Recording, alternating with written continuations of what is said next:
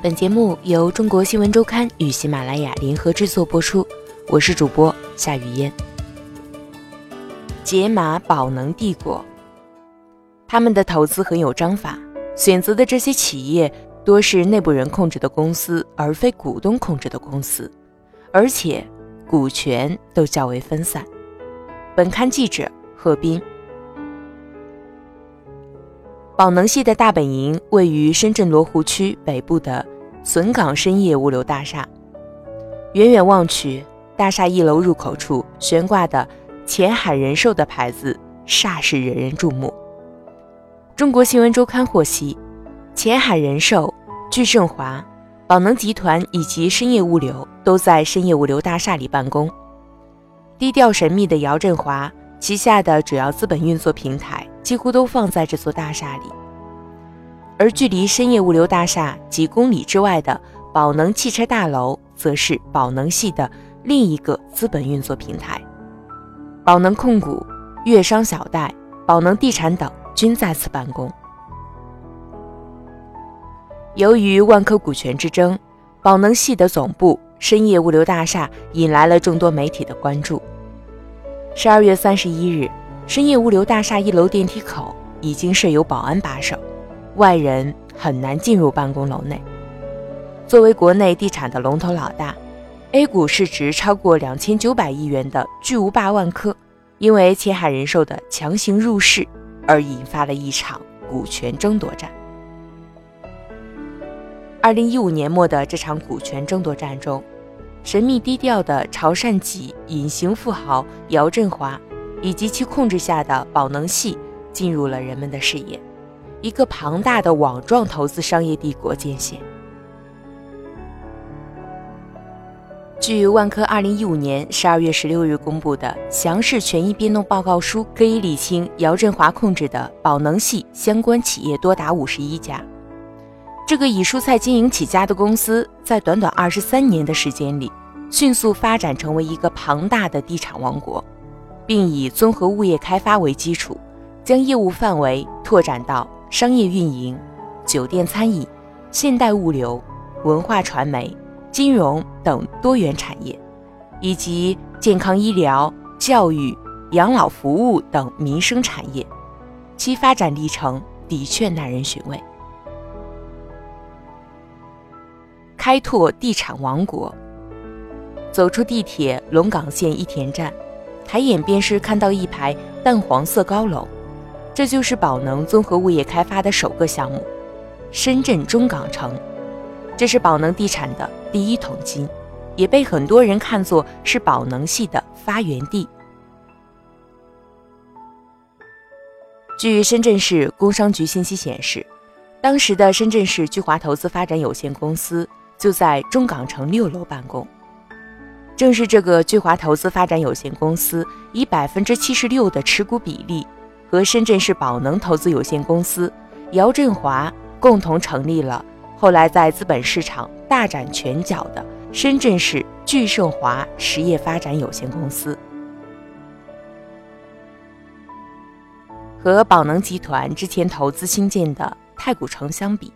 这个致力于打造集体休闲娱乐为一体的。商住两用小区在商业方面略显冷清，几个底商少有人光顾。沿着小区往里走，只见一栋楼的外墙上贴满了给物业公司的奖状。从旁边的门洞进去，就能看到新华物业的客户服务中心。一名物业工作人员告诉中国新闻周刊：“小区兴建于二零零零年。”占地约一万平方米，物业和地产商都属于宝能集团。这么多年，一直是我们在管理这个小区。而在小区对面的链家地产门口张贴的广告显示，中港城的房屋均价在七万平方米左右。一位地产中介向中国新闻周刊介绍，这片区域是旧城改造项目，靠近前海保税区。现在是福田南最大的公务员小区。中港城项目是宝能集团的一个重要转折点。从宝能发展史可以看到，一九九二年姚振华从华南理工大学工业管理工程专业毕业后，来到深圳。当时深圳市政府正大力支持菜篮子工程，姚振华看到了商机，创办深圳市新宝康蔬菜实业有限公司，首创生态超市，提供净菜服务，获得了深圳市菜篮子工程创新奖。一九九九年三月十八日。据工商资料显示，深圳市新宝康蔬菜实业有限公司变更经营范围，增加房地产开发经营和信息咨询业务。中港城项目就是在这期间兴建而成。姚振华如何拿到这块地？中港城项目究竟赚了多少钱都不得而知。但正是这个项目。让姚振华将公司发展的重心从蔬菜经营转到房地产开发。二零零零年，宝能公司深圳总部成立。二零零二年四月十七日，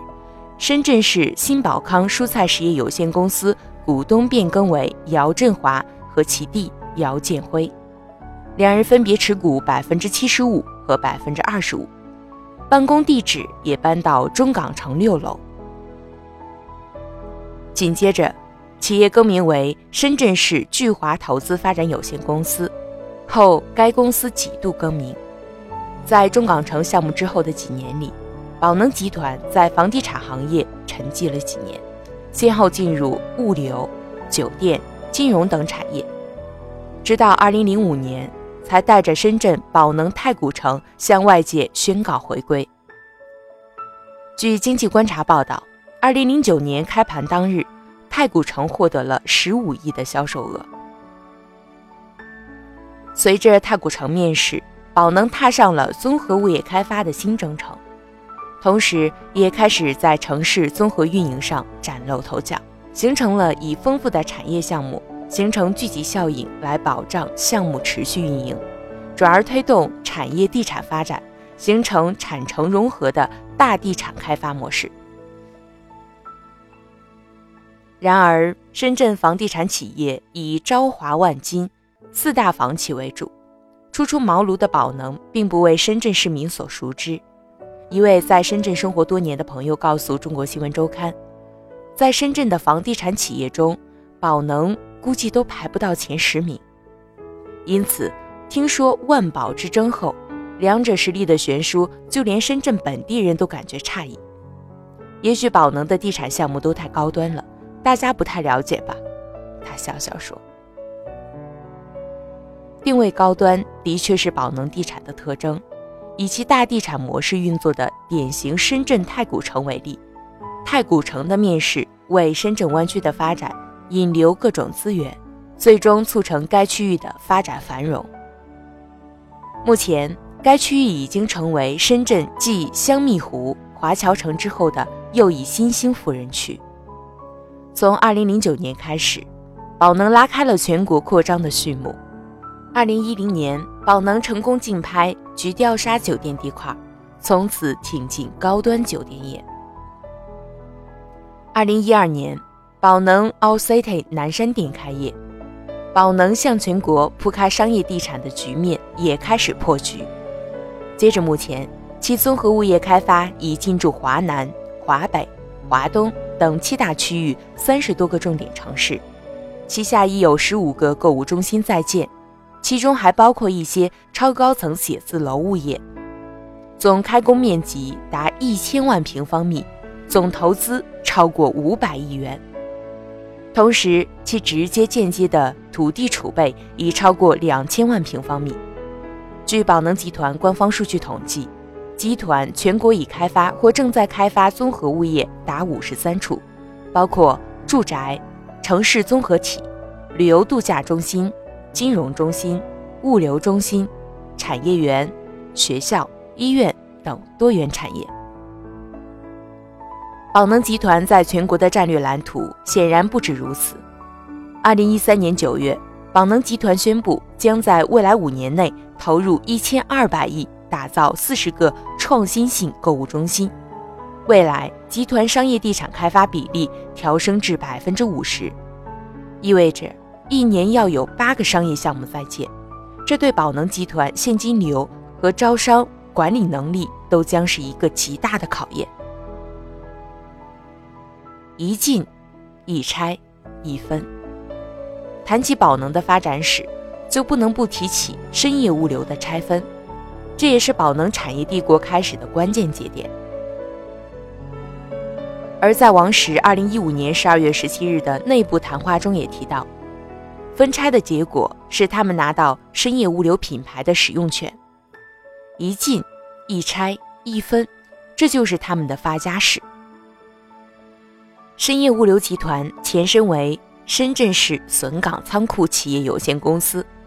成立于一九八三年。在二零零三年之前，深业物流集团股东包括深圳国际信托投资公司、公司内部职工、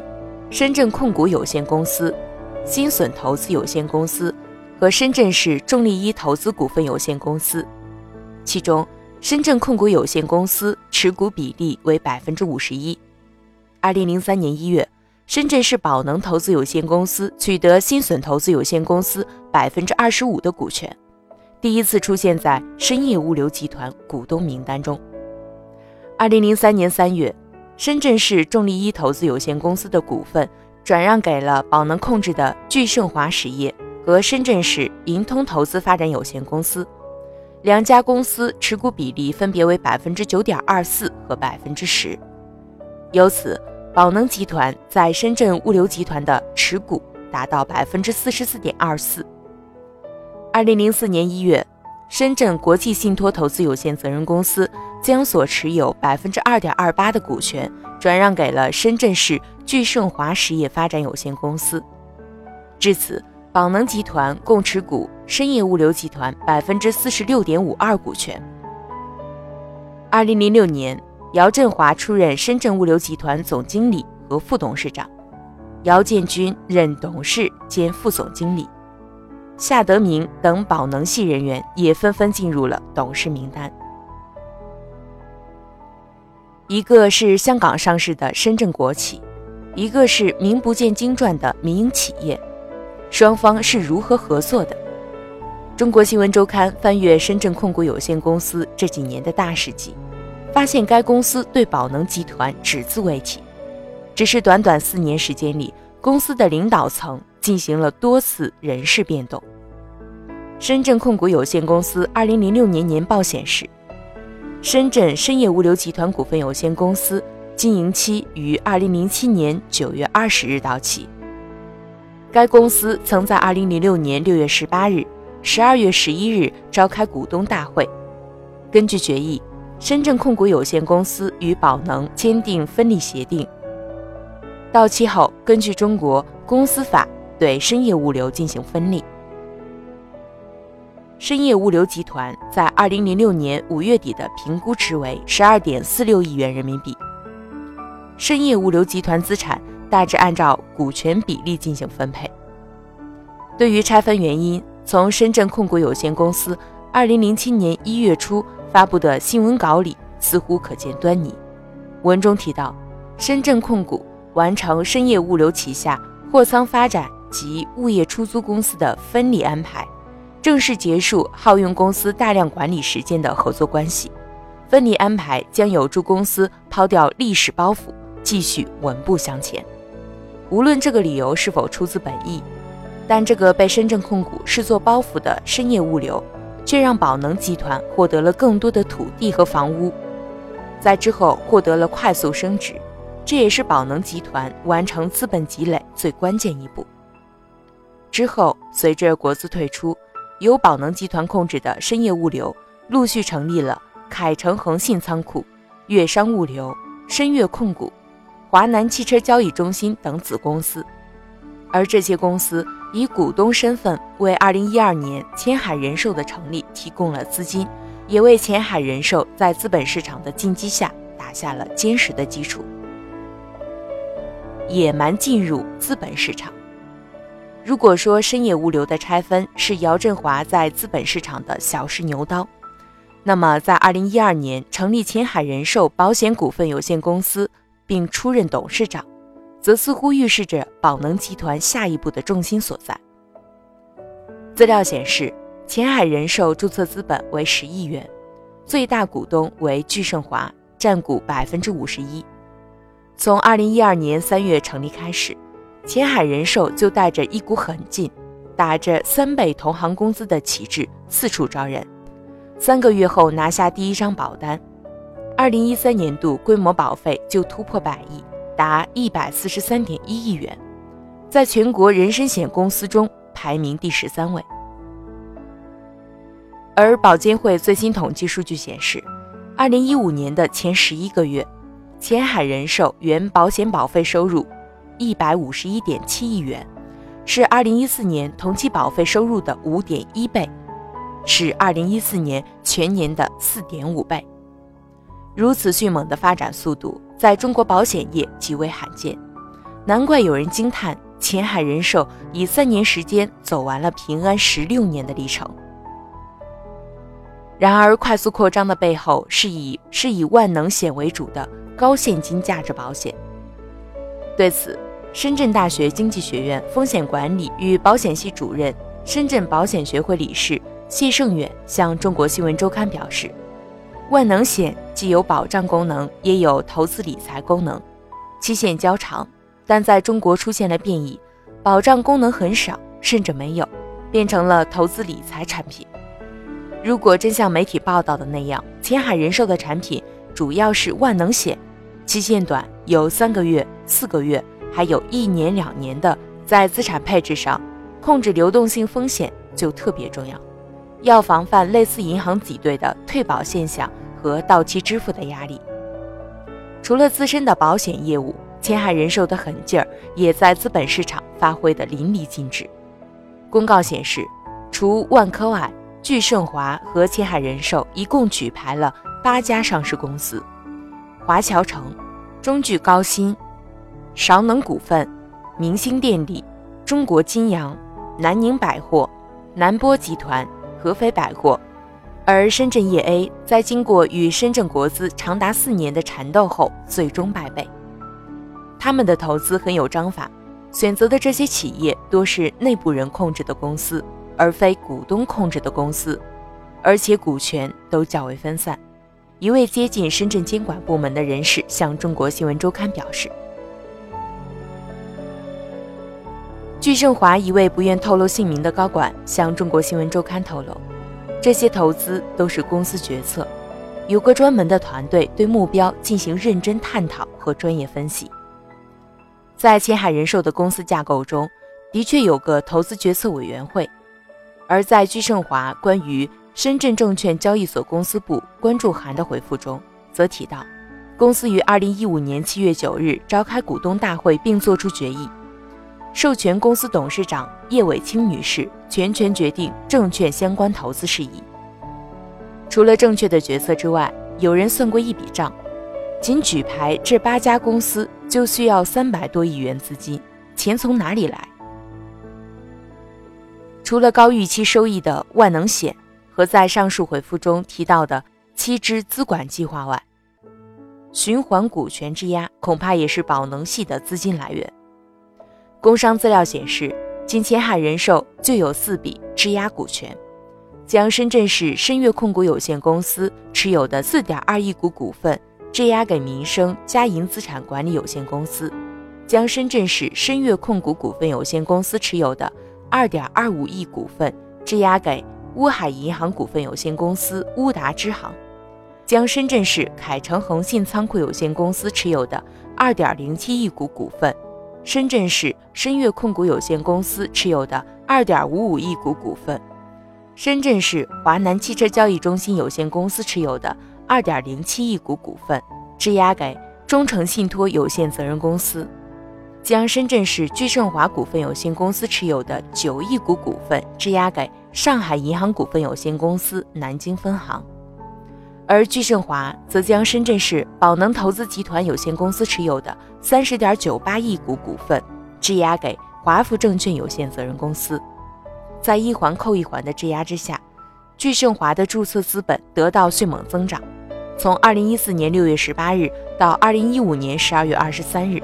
仅仅一年半时间里，聚盛华先后进行了十二次增资，注册资本已由十七点六亿元增加到一百六十三点零四亿元。天时、地利、人和，实际上进入资本市场的野蛮人不止宝能系。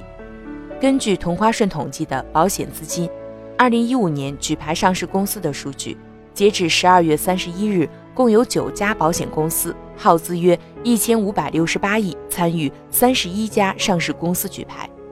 包括一家新三板公司。加入举牌大军的保险公司包括前海人寿、中融人寿、安邦保险、阳光保险、富德生命人寿、百年人寿、君康人寿。中国人保、国华人寿险资频频举牌的背后，似乎也反映了经济发展的趋势。一方面，保险公司集中发起投资冲锋，巨资砸向 A 股，借杠杆之力撬动市场；另一方面，保险资金运用的自由度与灵活度，使得保险牌照作为嫁接产业与金融的优质媒介，以实现产业资本。与金融资本的相互融合，双向反哺。在这种趋势下，一些地产商纷纷筹谋进入保险业，比如万达、恒大、碧桂园等。房地产企业挺进保险业，既有历史的必然，也有现实原因。谢胜远向中国新闻周刊表示，整个历史发展的趋势是从农业到工业，从实体到金融。在中国金融业中，保险是竞争比较充分的行业，利润空间不大。但为什么许多实体企业近年来大量举办保险公司？关键就在于保险公司，特别是寿险公司，能够实现长期稳定的现金流。而在深圳，近年来，在政策和市场的双重挤压下，素有“东方犹太人”之称的潮商，也正有序地将资本从房地产市场退去。转向以保险业为主的金融领域，目前至少有生命人寿、阳光保险、前海人寿、珠江人寿四家保险公司的大股东均为潮商。不仅如此，在基金、银行等领域，潮商资本也正在加速汇集。在王石内部讲话里，虽然将姚振华归为潮汕帮，但也不得不承认，潮汕帮是一个令人佩服的群体。深圳职业技术学院房地产研究所所长邓志旺在接受中国新闻周刊采访时分析认为，潮汕帮有三大特点：一是比较低调，大家都不太了解他们发家历史和企业经营管理；而与低调对应的是比较神秘，信息不太透明；三是潮汕人内部比较团结，内部企业之间合作比较密切，但和其他的企业家合作相对比较少。这三点特质在姚振华身上体现得淋漓尽致。在宝能控制的子公司里，法人和成员名单里经常能见到叶伟清、陈林等名字。尽管万宝之争让宝能受到了舆论的强烈关注，其中不乏猜测和质疑，但他依然选择沉默，仅仅通过网站发布了三份公告。对于中国新闻周刊提出的采访要求，也以目前是敏感时期。不宜面对媒体为由拒绝了。实际上，这也是他一贯的风格。多位接近宝能系的人士向中国新闻周刊表示，宝能基本是姚振华说了算。如果他不接受媒体采访，宝能系的其他人也不敢应对媒体。沉默的背后，因为信息不透明，使得各种传言纷飞，让宝能系十分被动。比如网上传出。深圳银监局给相关银行发函调查宝能等消息，对此，上述聚盛华高管表示值得怀疑，没有盖章，而且哪有落款“股二处”这种简称的，太不正规了。他表示，宝能并没有接到相关通知。中国新闻周刊就此事询问深圳银监会相关工作人员，对方不置可否，而据上文提及。接近监管机构的人士透露，目前相关监管机构对于是否要采取监管措施正处于观望中。对此，该名钜盛华高管表示，宝能没有违规问题，无论是宝能还是下属的钜盛华、前海人寿，都受监管机构监管。如果有问题，早就管了。当被问及目前是否到了公司最困难的时候，他笑了笑。如果资金链存在问题，我们还怎么在二级市场投资？虽然的确有些对宝能不利的因素，但我们对公司还是要有信心。在郑之旺看来，万宝之争本来是个商业行为，最终由资本说了算。大股东是婆婆，管理层是媳妇，所以作为管理层应该摆正心态，适应婆婆的风格。但对于宝能来说，如果一味强硬下去，即使接手万科，失去了一个企业重要的管理团队，也将得不偿失。